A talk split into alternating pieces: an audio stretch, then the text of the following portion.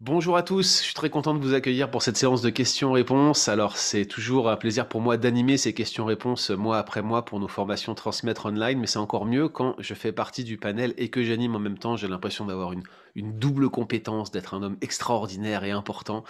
Et euh, je le, j'en ai besoin pour être réconforté par rapport à la grande intelligence de mon, euh, de mon collègue aujourd'hui qui me rejoint pour répondre à, à vos questions, questions pointues pour certaines. Et mon collègue, vous l'avez suivi pendant euh, cette super formation sur la Christologie, il s'appelle Pierre Sauvan-Chauny. Ça va Pierre Sauvan Très bien, salut Guillaume, salut à tous. Pierre Sauvan qui est professeur de dogmatique, je le rappelle, à, à la faculté Jean Calvin d'Aix-en-Provence. Et la Christologie, c'est un de ses dadas, l'un de ses cours de prédilection. Et ça tombe bien, puisque vous avez eu pas mal de questions suite euh, aux cours que nous avons eus ensemble. Avant d'aller plus loin, je vous rappelle, hein, si vous suivez cette séance de questions-réponses maintenant et que vous n'avez pas participé à cette formation Christologie, sachez qu'elle est encore accessible pendant six jours au moment où, cette séance de questions-réponses est diffusée pour la première fois. Le lien d'inscription se trouve dans, dans, le, dans, le, descriptif YouTube de cette vidéo ou sinon sur l'article qui accompagne cette vidéo sur leboncombat.fr. FR. Voilà pour les informations. Également, euh, sachez que l'accès euh, et l'inscription à la formation euh, ecclésiologie en partenariat avec Nine Marks est d'ores et déjà ouvert. C'est Mick Caron qui en sera l'enseignant. Mick Caron qui est pasteur à, Shawinigan et directeur du ministère Nine Marks pour la francophonie. On aura le, le plaisir de l'avoir. Donc voilà, tout est, ouvert pour vous si vous voulez vous inscrire. Réservez euh, vos dates du 29 mai et euh, on va donc maintenant commencer à répondre à vos questions. Alors, vous l'avez noté, ce cours était euh, séparé en, deux grandes parties, ou plutôt une partie plus petite et une autre plus grande. Il y avait une introduction à l'anthropologie dont je me suis plutôt occupé, où on a regardé la doctrine de l'homme et certaines de ses implications, notamment liées à la condition avant la chute et après la chute c'était une, introduction préalable euh, qui nous aide à comprendre en fait quelle est la nature semblable à, la nôtre que Christ a assumée en venant dans le monde et ça nous paraissait être important de, commencer euh, par là. Et puis la deuxième partie plus longue, euh, six sessions, six modules, c'est Pierre Sauvan qui l'a enseigné et c'était sur la christologie au sens propre.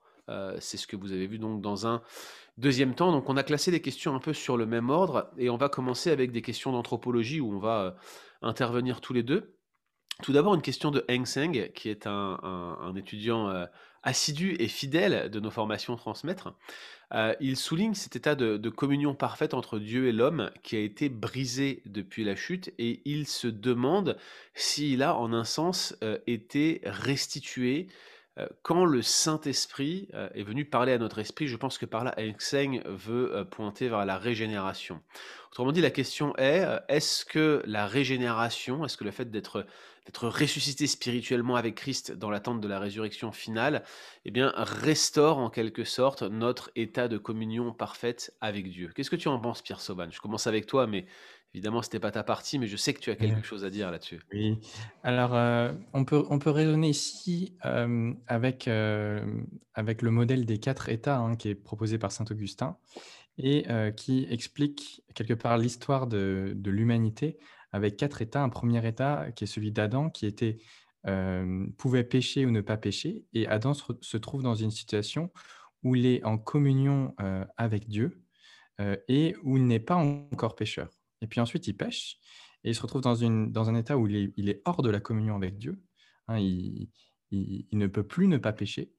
et il pêche effectivement. Et puis, le fait d'être situé en Christ, d'être uni à Christ, et, donc d'être sauvé par lui, eh bien, ça, nous rétablit dans notre communion avec Dieu. Mais d'une manière où, à la différence du, premier Adam, eh bien, lui n'était pas pécheur en même temps qu'il était en communion avec Dieu, alors que nous, nous sommes en communion avec Dieu en même temps que nous sommes pécheurs. Hein. C'est le, le simul used to set pécateur, en même temps juste, en même temps pécheur. Mmh euh, et euh, ce qu'il faut savoir, c'est que ben, on, est déjà en communion avec Dieu, mais on n'est pas encore délivré du péché qui, fait, qui met euh, régulièrement une éclipse, au moins au niveau peut-être de nos ressentis, entre Dieu et nous. et donc, on est déjà rétabli dans la communion avec Dieu, mais pas dans la plénitude de ce que sera la nouvelle création. Et puis plus directement, si on n'a pas la chance de vivre au dernier jour, eh bien, après notre mort, où là, on ne sera plus capable de pécher, mmh à nouveau et on sera dans la présence de Christ. Donc on est déjà en communion avec Dieu, mais ce n'est pas rétabli de telle sorte à ce qu'on soit sans le péché. et donc la réponse est oui et non. On a un rétablissement, mais il n'est pas encore complet. Et il faut attendre notre mort ou la nouvelle création pour, pour un plein rétablissement. Oui, voilà, bah, je pense que c'est la réponse excellente hein, que tu nous donnes ici, hein, celle, euh, celle de, d'Augustin, puis qui a été repris, on le rappelle, hein, par, euh, par Thomas Boston dans son ouvrage Humanity in its Fourfold State. Donc Boston, qui était un, prédicateur, un pasteur presbytérien du, XVIIIe siècle, qui d'ailleurs euh, fait l'objet d'une belle attention de la part de, de Sinclair Ferguson dans l'ouvrage Le Christ et ses bienfaits, qui a été The Whole Christ, qui a été traduit par Publication Chrétienne récemment, un extraordinaire ouvrage que je vous recommande. Boston a, élaboré hein, sur, euh, sur euh, les quatre étapes de l'humanité d'Augustin, qui de mémoire avait été euh, mentionné dans, son, dans un de ses Enchiridions. Euh, donc euh, c'est vraiment ça. En fait, ce qu'on garde, hein, ce qu'on récupère en étant régénéré, c'est cette capacité à ne pas pécher. Le Saint-Esprit, en fait, nous, nous, nous rend capable de résister au mal, de résister au péché, de nous tourner vers Dieu, chose qu'un homme irrégénéré ne, ne, peut pas faire. Mais cette espèce de, de neutralité qui était en Adam n'est plus la nôtre puisque euh, bah, finalement on, est dans cet état de péché, on attend la délivrance de ce corps de mort, et euh, on est, comme tu le disais, hein, euh, on est à la fois juste et, pécheur en même temps, on est justifié tout en étant pécheur, et c'est ce qui fait que finalement on n'est pas dans le même état exactement que celui d'Adam dans son état prélapsarien, c'est-à-dire avant la chute. Maintenant, ce qui est vraiment intéressant dans ces quatre étapes, ce qui m'encourage toujours chaque fois qu'on les évoque, et je me permets de le souligner, c'est de, voir cette incapacité à pécher dans la glorification. Autrement dit, euh, dans cette quatrième étape, lorsqu'on est euh, réuni à Dieu pour toujours, qu'on est délivré de ce corps de mort, que Dieu a essuyé toute larme de nos yeux, à ce moment-là, le péché n'existe plus et nous ne le pratiquons plus. Or, ça change euh, cet état-là de l'homme glorifié euh, vis-à-vis de l'état que Adam, euh, euh, dans, lequel Adam était avant la chute. Puisque Adam, avant la chute, était capable de pécher et capable de ne pas pécher. Nous, cette capacité à pécher est complètement exclue. L'opportunité de pécher n'existe plus elle-même. C'est terminé, c'est passé. Et ce qui est vraiment encourageant, c'est de voir que, que, dans la glorification, Dieu assure notre position d'une meilleure manière encore que celle d'Adam avant la chute. Et c'est ça que je trouve vraiment génial, vraiment extraordinaire, c'est que euh, on voit que même la chute va contribuer à quelque chose de meilleur pour les élus de Dieu. Et ça, je trouve ça, je trouve ça vraiment, vraiment insondable quand on y pense, de se dire que, que Dieu assure la position de personnes qui ont péché contre lui d'une manière meilleure encore que l'homme parfait qu'il avait créé en Adam. J'entends pas par parfait, j'entends quelque chose de spécifique. On va y revenir. Il y a une question là-dessus euh, dans quelques instants. Mais je, trouve que ces quatre étapes de l'humanité euh, sont absolument exceptionnelles. Et pour votre information, on en a un, court euh, résumé sur le bon combat. vous cherchez l'article, hein, les quatre étapes de l'humanité selon Augustin d'Hippone, et vous en trouverez une, une synthèse. Merci Pierre Sauvan pour pour euh, cette réponse. Et j'enchaîne directement sur la, deuxième question qui, rebondit hein, sur cette notion de perfection. Euh, c'est un peu une critique hein, que Yannick, encore un, étudiant fidèle, euh, adresse à mon, à mon propos. dans son intervention, dit-il, Guillaume dit que Adam, avant la chute, était dans un état de perfection. Je ne pense pas, dit-il, que l'on puisse parler de perfection avant la chute. Adam et Ève étaient dans une période probatoire, il était nécessaire qu'ils soient testés pour vérifier leur attachement au Créateur. Si un intrus s'est glissé dans le jardin, ça n'a pu échapper au Créateur. Cet intrus était manifestement l'instrument de Dieu pour le test. Adam et Ève ont suivi le serpent, la séduction a fonctionné a priori très rapidement. Il n'y a pas eu de résistance, dit-il, ne serait-ce qu'un moment. Donc je pense que l'on peut dire qu'Adam et Ève étaient, dans un état d'innocence, voilà son point, mais pas dans un état de perfection. Ils y seraient parvenus s'ils avaient triomphé du test et il nous demande un retour sur euh, son développement qu'il pense être opposé au mien. Moi, je pense que ce que, ce que dit Yannick et ce que je dis n'est pas incompatible, puisque euh, par perfection, j'entends perfection morale, pas perfection dans le sens de la perfection divine, euh, comme si euh, Adam, s'il avait été parfait dans ce sens-là, ou, s'il avait eu tous les attributs nécessaires pour résister au mal, eh bien, il aurait résisté de manière efficace. Je pense effectivement qu'il manquait quelque chose, mais que ça n'affectait pas directement sa moralité. Il était parfait dans le sens de l'impeccabilité, il n'était pas pécheur dans son état créé. Ça, c'est le point que je voulais souligner. Maintenant, il me semble que la question de, Yannick, tu me, diras ce que tu en penses, Pierre Sauvane, mais euh, elle soulève quand même euh, cette, asymétrie qui existe entre le premier Adam et le deuxième. Car le, premier Adam, effectivement, semblait manquer de quelque chose pour réussir ce test, euh, cette, période probatoire soulignée par Yannick. Comment est-ce qu'on peut expliquer que Adam, malgré cet état de perfection ou d'innocence, ou on peut appeler ça comme on veut, mais en tout cas de perfection morale, il n'y avait pas de péché en lui dès le commencement, comment on peut expliquer qu'il n'a pas su résister au test À l'inverse, on a le Fils de Dieu, le Fils de l'homme, le, Dieu-homme, qui, lui, va y parvenir. Qu'est-ce qui caractérise cette différence entre les deux, euh, Pierre Sauvan mmh. Euh, alors là, la question devient très difficile. Elle est plus difficile même que la question initiale qui est posée par Yannick. bien sûr. Parce que là, on, pose la question, qu'est-ce que le Fils de Dieu avait que euh, le premier Adam n'avait pas? Euh, Et on, peut être tenté de répondre, ben, il est vrai Dieu alors que le premier Adam ne l'est pas. mais il me semble que c'est un terrain qui est un petit peu périlleux, parce que si on est en train de dire ça, on est en train de dire que l'humanité, en, tant que simple humanité, n'a pas ce qu'il faut pour, pour combattre la tentation et échapper au péché au moment de la séduction. Et donc là, on se retrouve avec la, première question, en fait la vraie première question, avant de te demander ce qu'accomplit le Fils de Dieu, c'est finalement, comment se fait-il que le mal peut tenter un être humain qui est créé moralement bon? Je suis, d'accord avec toi, Guillaume, pour dire que euh, euh, avec le mot parfait, il y a deux sens différents. Il y a l'idée de, plein accomplissement et de complète maturité.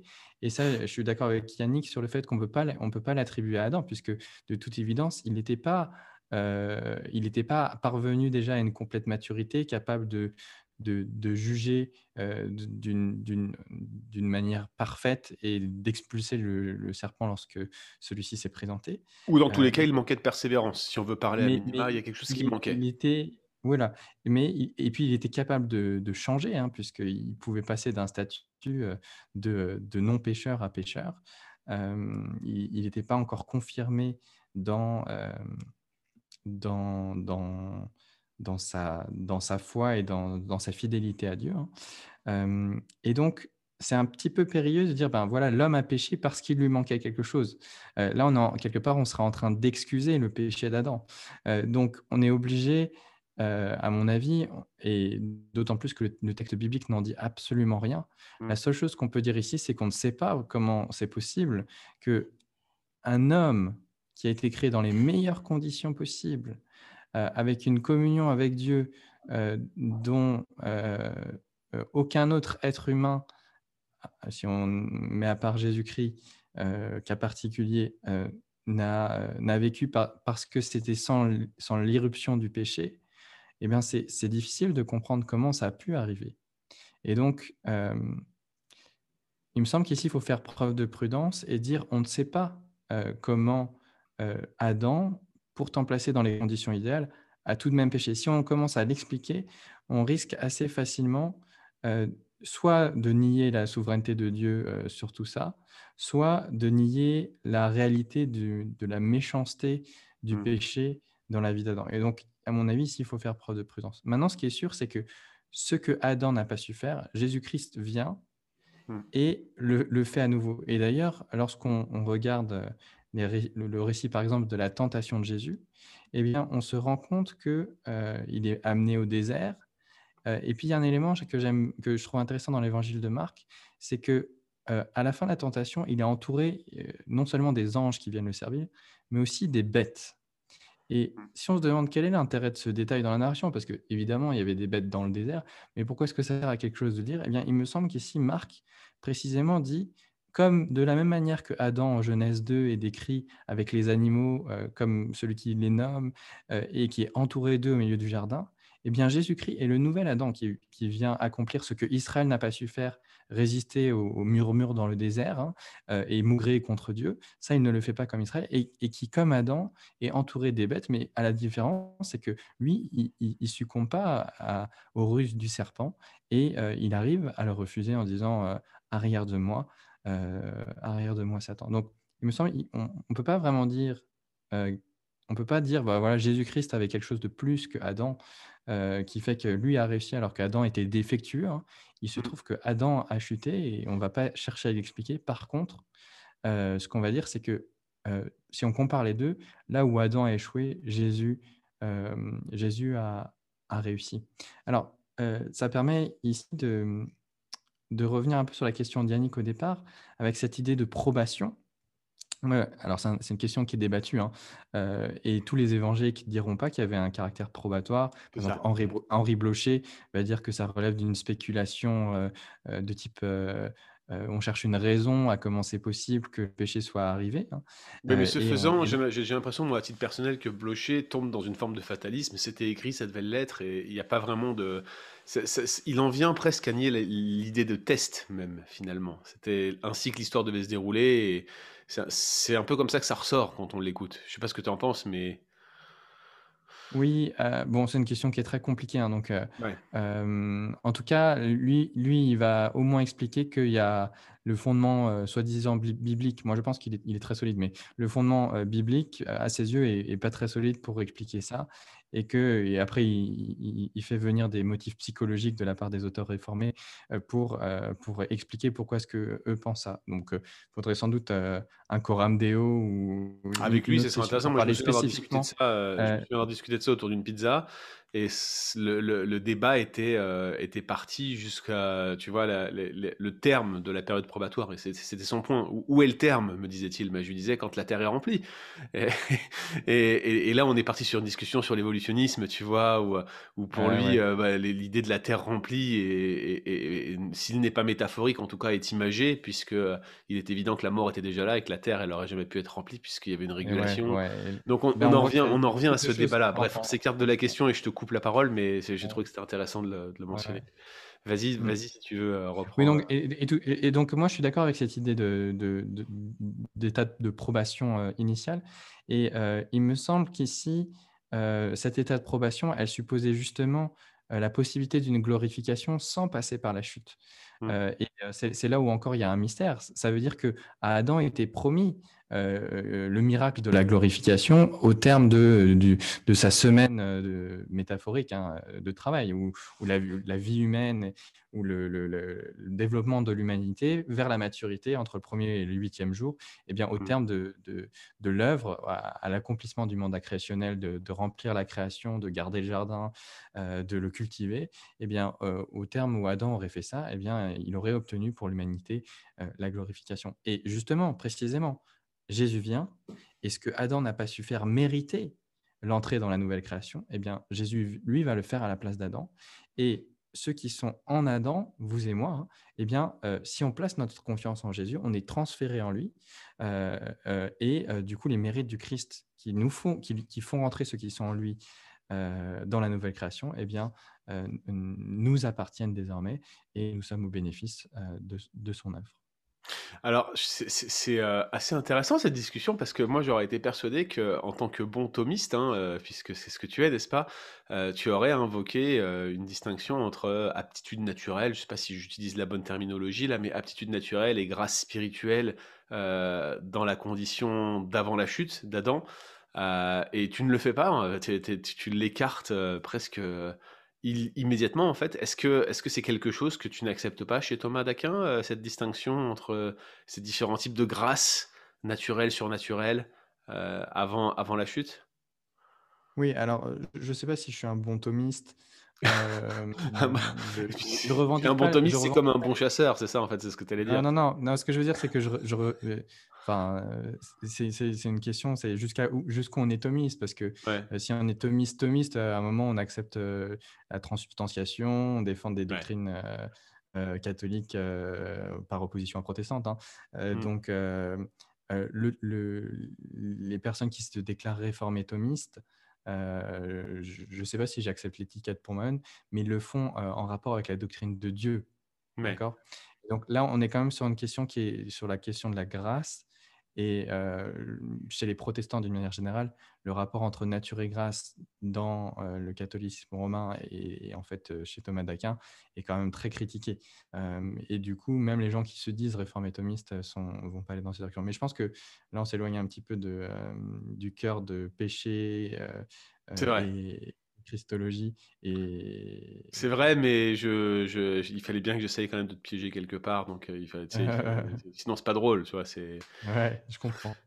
Alors, on va continuer et justement, tu parlais de christologie, on va venir sur des questions euh, un, peu plus, euh, un, peu plus, portées sur la christologie elle-même. Euh, on a Morgane qui se demande comment concevoir le caractère absolu de Dieu, son infinité, l'acéité, donc toutes des notions qu'on a vues lors du, premier cours de théologie systématique qui portait davantage sur la doctrine de Dieu. Elle se demande comment rendre cela cohérent avec la notion d'incarnation, la doctrine de l'incarnation qui parle alors, elle mentionne l'idée d'addition d'une nouvelle nature. Tu, tu infirmeras ou, corrigeras éventuellement si, si le terme n'est pas approprié, mais c'est le, le, terme qu'elle utilise. Comment est-ce que c'est cohérent avec euh, l'acéité divine, avec euh, le caractère absolu, absolu, de Dieu, son infinité? Est-ce que cela pourrait pas le faire penser que Dieu n'était pas complet avant cela, ou alors que Dieu a toujours dans sa nature divine englobé la nature humaine? Euh, J'imagine que mon raisonnement est faux, mais je n'arrive pas à trouver l'angle que je dois considérer pour concilier toutes ces notions entre elles. Comment tu répondrais à Morgane, Pierre Sauvan Oui, alors. Euh, alors c'est intéressant parce que euh, cette question, euh, elle mentionne l'absoluité, l'infinité, l'acéité divine. Mmh. Mais il me semble que dans cette ligne de, questionnement, l'attribut divin qui est le plus, qui, enfin la question est plus souvent posée de cette manière suivante, c'est si Dieu ne change pas, hein, si Dieu est immuable, Comment est-ce qu'on comprend l'incarnation? Est-ce que l'incarnation, ce n'est pas un changement en Dieu? Ce serait une question liée. C'est lié à l'absoluité, à la cité, à, l'infinité divine également. Euh, et il me semble que effectivement, euh, Morgan euh, a raison de, de penser qu'il y a un biais dans son raisonnement, parce que précisément la distinction entre nature et personne, c'est l'instrument conceptuel euh, et donc qui a été développé et dans le cours sur la Trinité et dans le cours de Christologie cette fois-ci, eh bien c'est l'instrument conceptuel qui permet justement euh, de, euh, de bien distinguer ici. En fait, il ne faut pas comprendre que lorsqu'on dit que Dieu s'incarne, en fait, il faut, faut, être précis. C'est pas c'est pas la nature divine qui change, c'est pas la nature divine qui devient humaine ou qui ajoute euh, l'humanité en elle. C'est précisément la deuxième personne de la Trinité. C'est pas Dieu euh, trinitaire qui s'incarne, c'est la deuxième personne de la Trinité. Et ça signifie que la personne du Fils éternel de Dieu, la deuxième personne de la Trinité, la parole éternelle de Dieu, le logos divin, eh bien, cette personne trinitaire-là euh, assume, on peut dire ajouter, hein, assume la nature humaine. Et donc, on se retrouve avec une personne qu'on va dire, euh, euh, pour le coup, c'est la nature, euh, la nature divine, Dieu, dans son essence, et sans composition, c'est ça la simplicité divine, mais la personne du Christ est composée. Mmh. il y a la divinité et l'humanité qui sont en Christ, mais qui sont unies en sa personne. Et donc, c'est la deuxième personne de la Trinité. et donc, en tant que tel, dans l'incarnation, la divinité n'est pas touchée. Dieu euh, reste tel qu'il est, la nature divine reste telle qu'elle est dans euh, l'incarnation.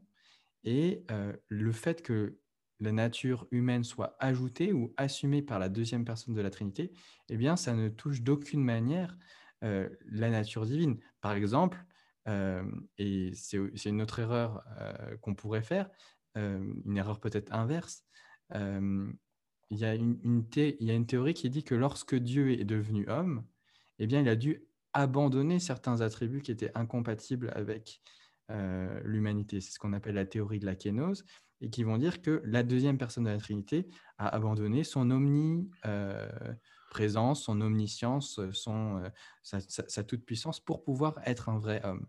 Et si on fait ça, eh bien, on est en train de commettre le même genre de confusion, c'est de dire ben, euh, en fait, la divinité a été modifiée, en tout cas la, divinité de Jésus-Christ a été modifiée pour revenir compatible avec son humanité. Mais en fait, la divinité n'est pas touchée par l'incarnation. C'est simplement que la personne qui est Dieu euh, prend en plus de cela une nature humaine euh, et va donc, et le langage biblique, ça va être de dire que c'est ainsi que Dieu s'est manifesté dans la chair. Ouais, c'est excellent. et je, crois qu'il y a un certain nombre de questions qui vont suivre là, qui, découlent de, cette union hypostatique en fait, qui, est très difficile à comprendre, je pense, pour la raison humaine. Euh, l'union de, cette deuxième personne divine et euh, euh, cette, nature humaine qui n'existait pas auparavant d'ailleurs, hein, qui, est spécialement créée pour le Dieu homme en quelque sorte. Hein. Et donc ces éléments-là pose pas mal de questions. On va le voir tout à l'heure. On a la question de la tentation du Christ incarné. On a euh, le fait qu'il connaisse pas certains éléments. C'est surprenant. S'il est encore Dieu, comment c'est possible? On, va y venir dans certaines questions, mais il y a aussi cette notion d'abandon. Et justement, j'ai la question de, Joshua sur les yeux, euh, qui euh, se réfère à cet abandon de, Jésus par le Père, apparemment à la croix. Peut-on dire qu'il est réellement abandonné en tant qu'homme, ou cet abandon est-il simplement un ressenti? En particulier, comment est-ce que cette question vient interagir avec non seulement le danger de diviser la Trinité, mais aussi le danger de, de séparer les deux natures de Christ? Peut-on envisager que Christ soit abandonné en tant qu'homme seulement? Ici, on, pose les, bases du, nestorianisme, comme tu le vois, euh, et probablement tu voudras, tu voudras aussi peut-être parler et, définir ça en même temps, mais, mais, mais du coup, voilà, comment, comment le Dieu homme est-il abandonné? Est-il abandonné simplement en tant qu'homme ou Dieu s'est-il abandonné lui-même, en quelque sorte? Oui. Donc, euh, la manière dont la question est formulée euh, ici, euh, elle, elle, elle, pointe la grande difficulté de, du, du, modèle de compréhension christologique hein, classique euh, tel qu'il est formulé par, la, définition de Chalcédoine dont on a parlé dans le cours. Alors, euh, avant de répondre à la question de Joshua, qui est une question qui est, perspicace et très importante, euh, j'aimerais revenir sur ce que tu as juste dit au début, Guillaume, en disant l'union hypostatique, c'est en quelque chose en disant que c'est quelque chose de très mystérieux. Et en fait, il faut être très au clair sur le fait que c'est très mystérieux. Euh, et, que la définition de Chalcédoine qu'on a vue, c'est essentiellement une définition négative, c'est-à-dire qu'on pose un cadre. On dit que euh, les deux natures sont en Christ, mais sans confusion, sans changement, sans division, sans séparation. Donc on est en train de nier des erreurs. On n'est pas, on pas réellement en train d'affirmer positivement quelque chose. On est en train de dire euh, euh, on est en train de dire, et c'est un peu comme pour la Trinité, où, j'avais cité cette phrase euh, d'un père grec qui disait si, tu me dis ce qu'est pour le Fils d'être engendré ou pour le Père d'être inengendré, je t'expliquerai ce qu'est pour le Saint-Esprit d'être spiré. Hein. en gros, on a des mots pour dire un, certain nombre de choses, ou ensuite, si on doit l'expliquer, c'est compliqué. Par mmh. contre, on peut évacuer des erreurs, on peut dire ce que ça n'est pas. Et donc, l'union des deux natures euh, dans euh, l'unité de la personne du Christ, c'est difficile de mettre le doigt sur ce que c'est exactement, mais par contre, on peut dire que c'est sans confusion, sans changement, sans division, sans séparation.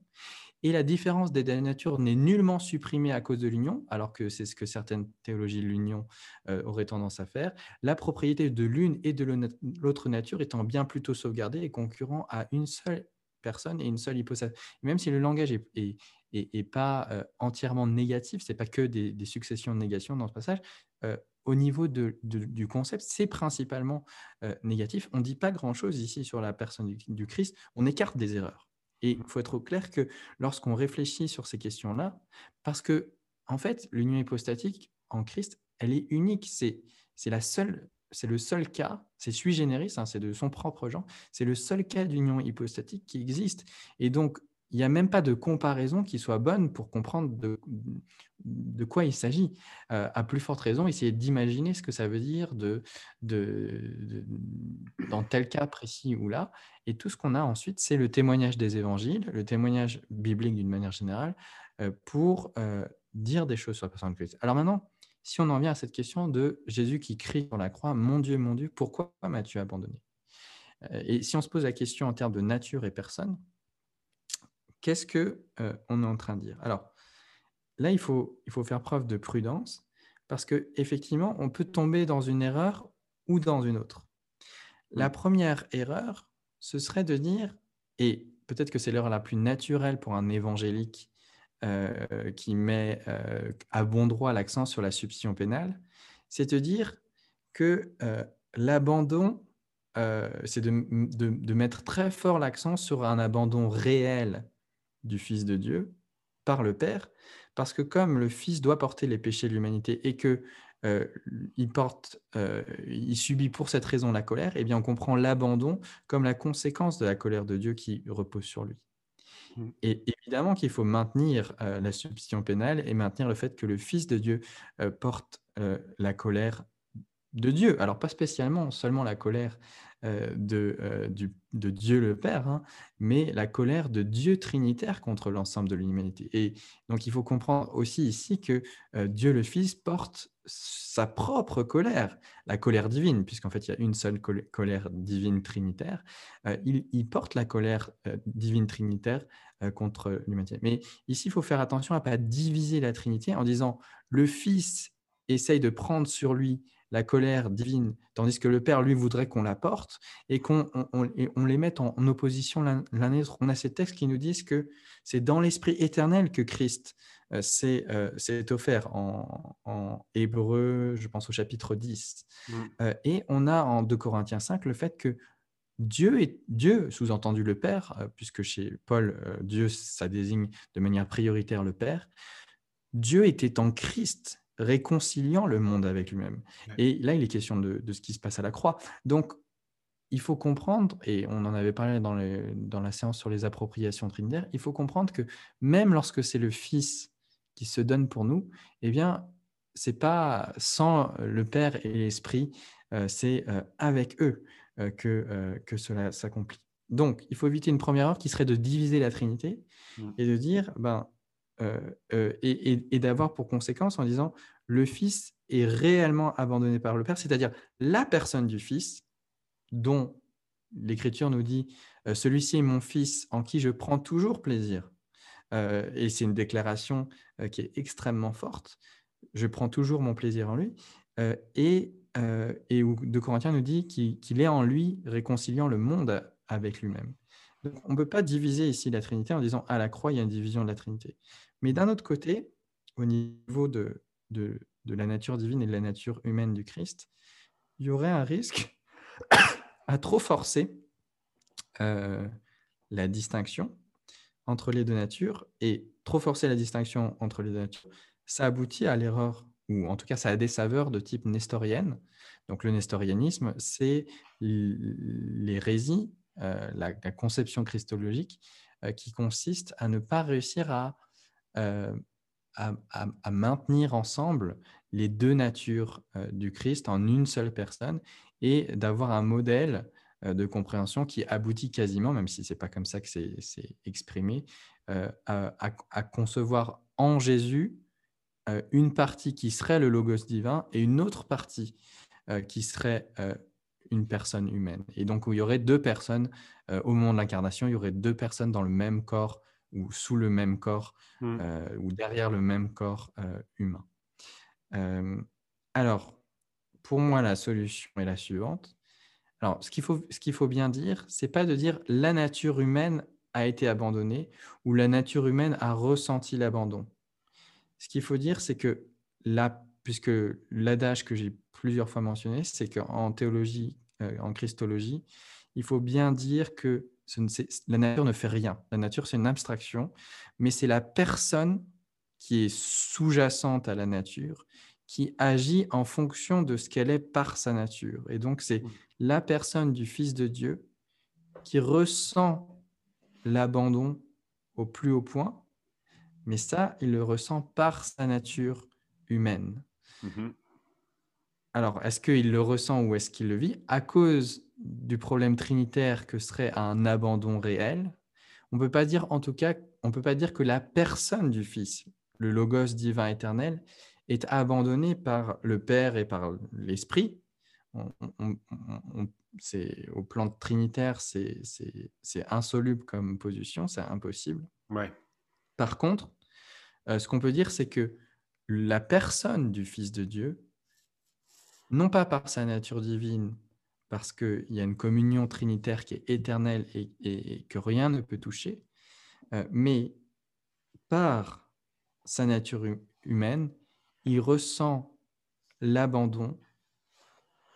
Alors l'abandon, c'est quoi hein?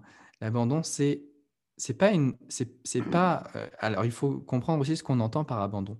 L'abandon de l'être humain par Dieu, c'est pas une pure absence de la part de Dieu. Euh, Dieu n'est absent nulle part. Dieu, euh, vous avez ce, texte en Philippiens 2 qui explique que au dernier jour, tout genou fléchira, toute langue confessera que Jésus est Seigneur. Et ça, ça signifie que même en enfer, il y a une forme de présence divine, euh, sauf que c'est une présence qui est négative, c'est une présence de jugement.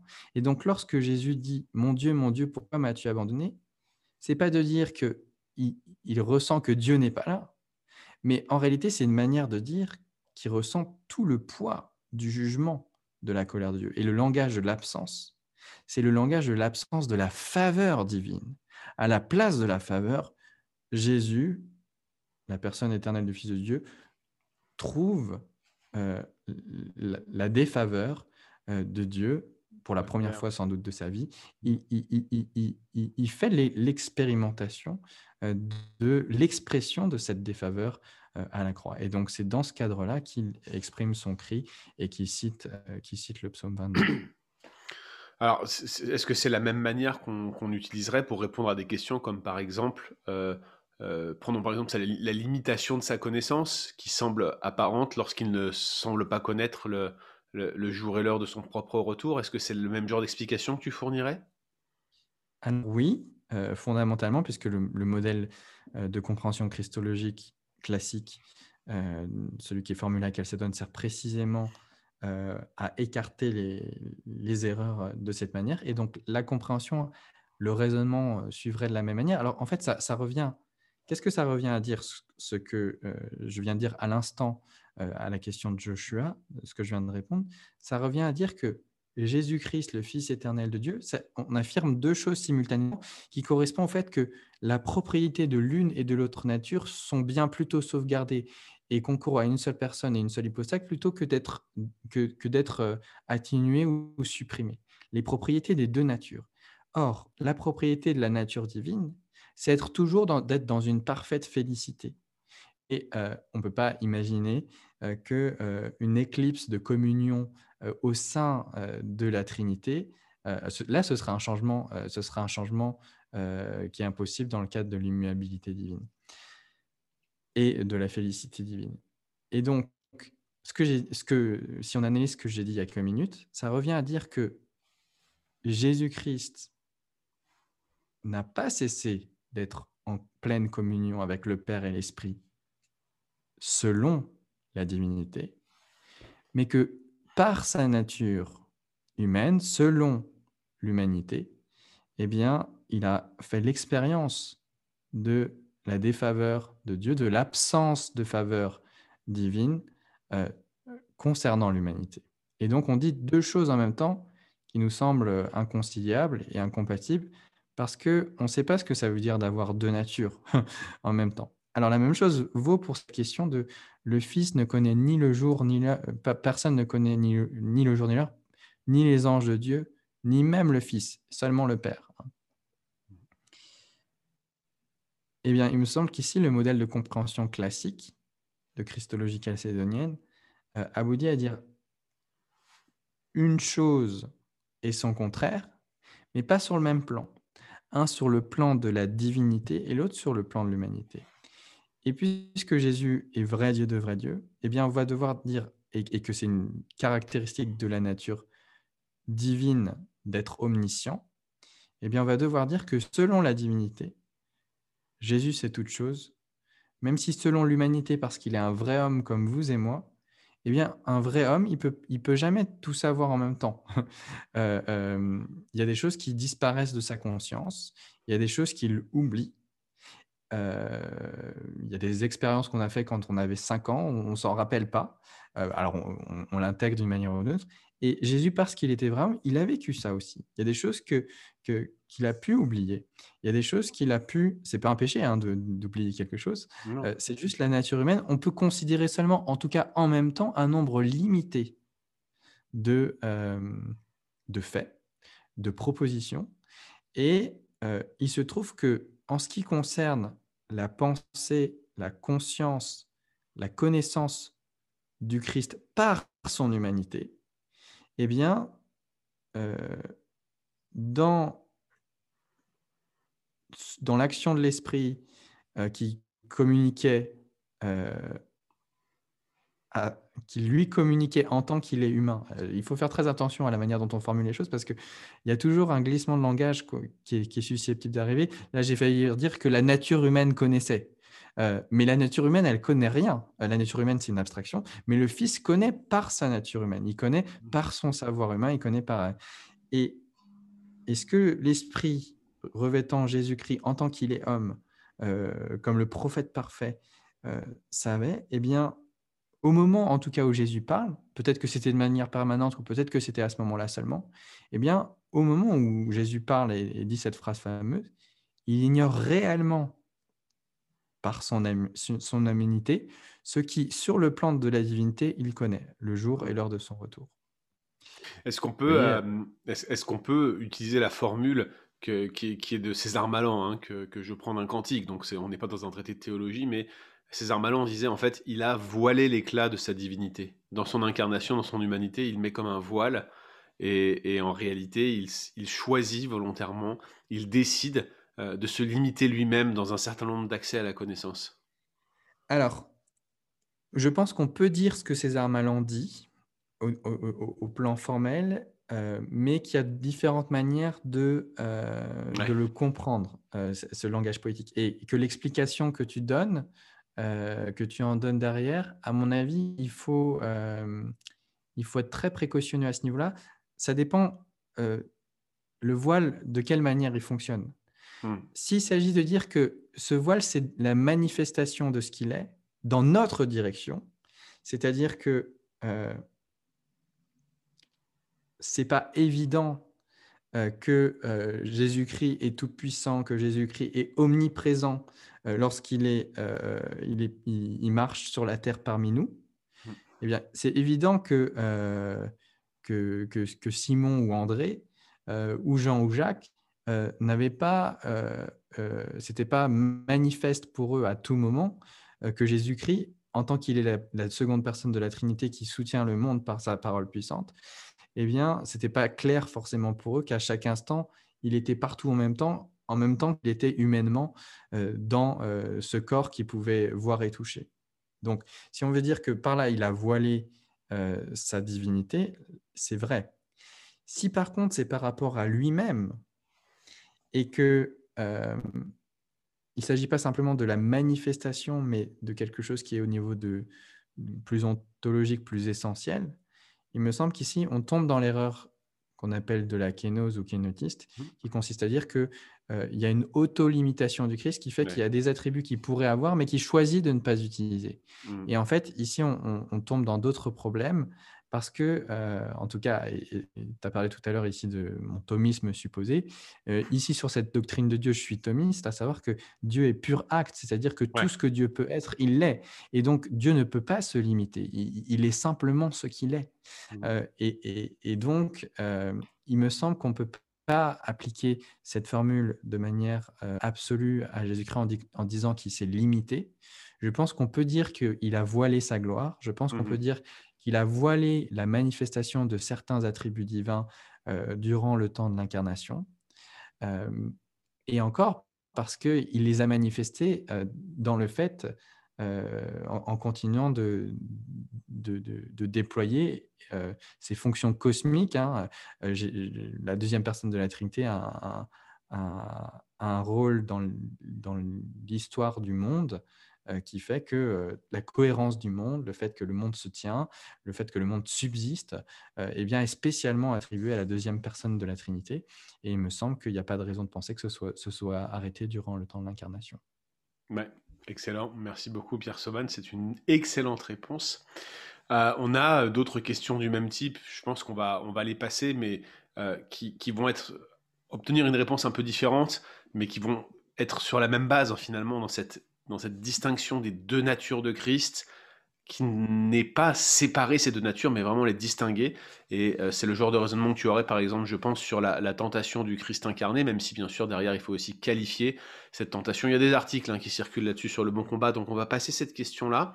J'aimerais qu'on se tourne vers euh, la glorification, qu'on a finalement pas tant abordé que ça euh, dans ce cours. On a encore Yannick qui pose une question à ce sujet et qui dit que, que, le Seigneur est, resté homme glorifié dans le ciel, où il siège à la droite de Dieu. Puis il, rajoute, lorsqu'il reviendra, il nous ressuscitera et nous euh, lui serons semblables.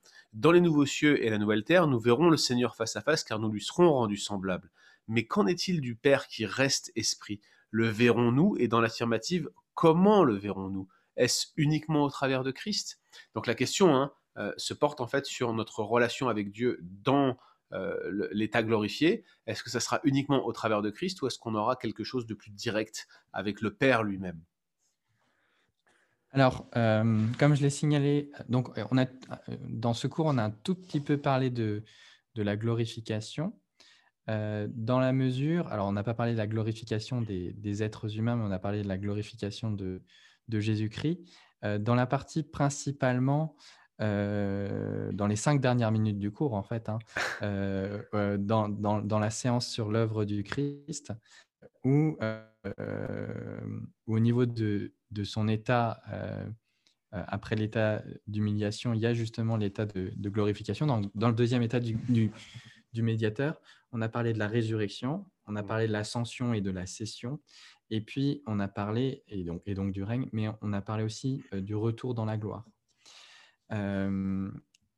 alors, j'ai aussi expliqué que on n'allait pas vraiment s'attarder là-dessus parce que c'était à proprement parler une question d'ordre plutôt eschatologique.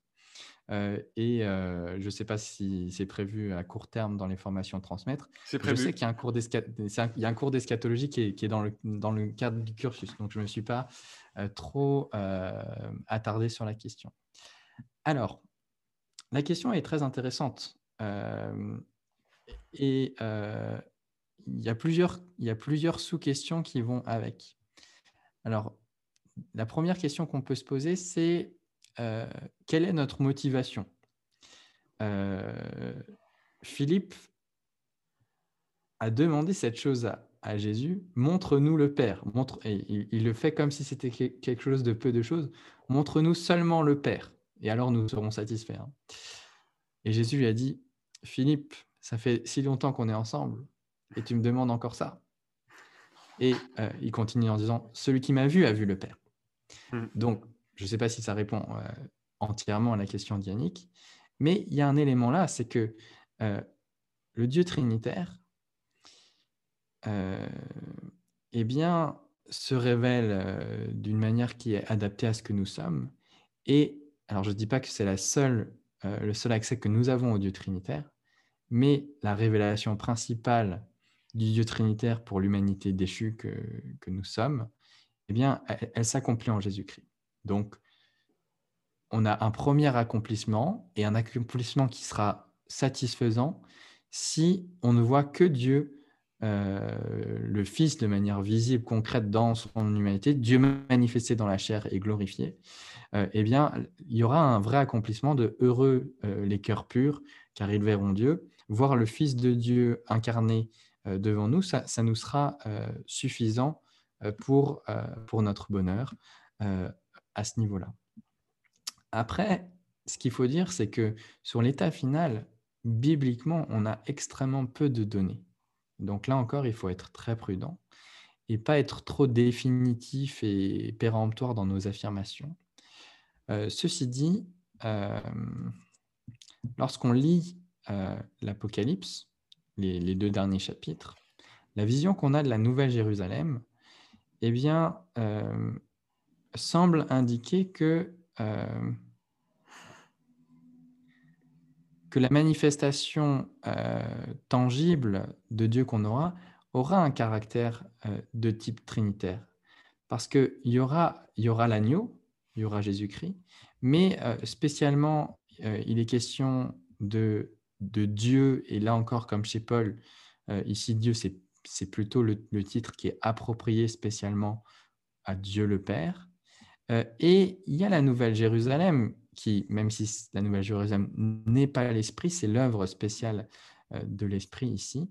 Et il est écrit qu'il y a cette phrase qui dit je ne vis point de temple dans la ville, car le Seigneur Dieu Tout-Puissant est son hmm. temple, ainsi que l'agneau. Et la ville n'a besoin ni de soleil ni de lune pour l'éclairer, car la gloire de Dieu l'éclaire, et l'agneau est son flambeau. Hmm. Il y a aussi ces visions dans l'Apocalypse. Euh, ah oui, il y a aussi la question. Euh, alors, est-ce que c'est en Apocalypse 22 euh, Si on prend Apocalypse 22, verset 1, il me montra un fleuve d'eau de vie limpide comme du cristal qui sortait du trône de Dieu et de l'agneau. Hmm. Donc, ce qu'on voit dans Apocalypse 22, c'est un trône qui est le trône de Dieu et de l'agneau et l'esprit, l'esprit d'eau vive, pardon, l'eau qui, certainement symbolise l'esprit si on fait rapport avec la vision d'Ézéchiel euh, au chapitre 40 à 48, eh bien, on a du trône, euh, un trône qui est appelé le trône de Dieu et de l'agneau, avec un fleuve d'eau vive qui en sort.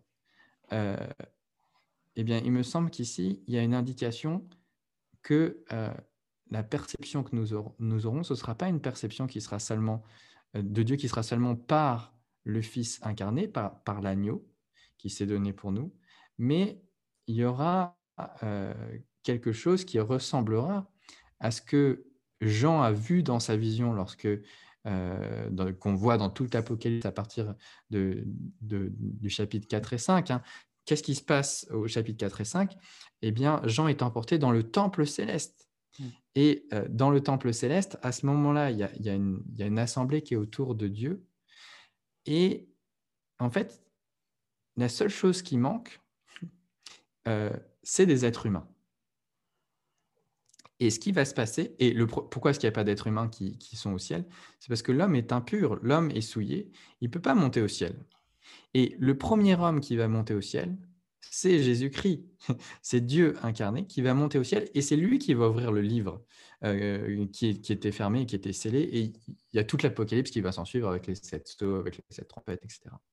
Et à la fin, qu'est-ce qui se passe? C'est très intéressant, c'est que euh, y a tellement d'importance dans l'Apocalypse sur les anges, sur les, chérubins, sur les êtres vivants, hein, euh, sur euh, les, 24 anciens qui sont des êtres angéliques et qui se tiennent quelque part à la place. C'est des lévites, hein, c'est l'équivalent des lévites, des, classes, des 24 classes de lévites qui sont organisées par David à la fin du, du premier livre des Chroniques.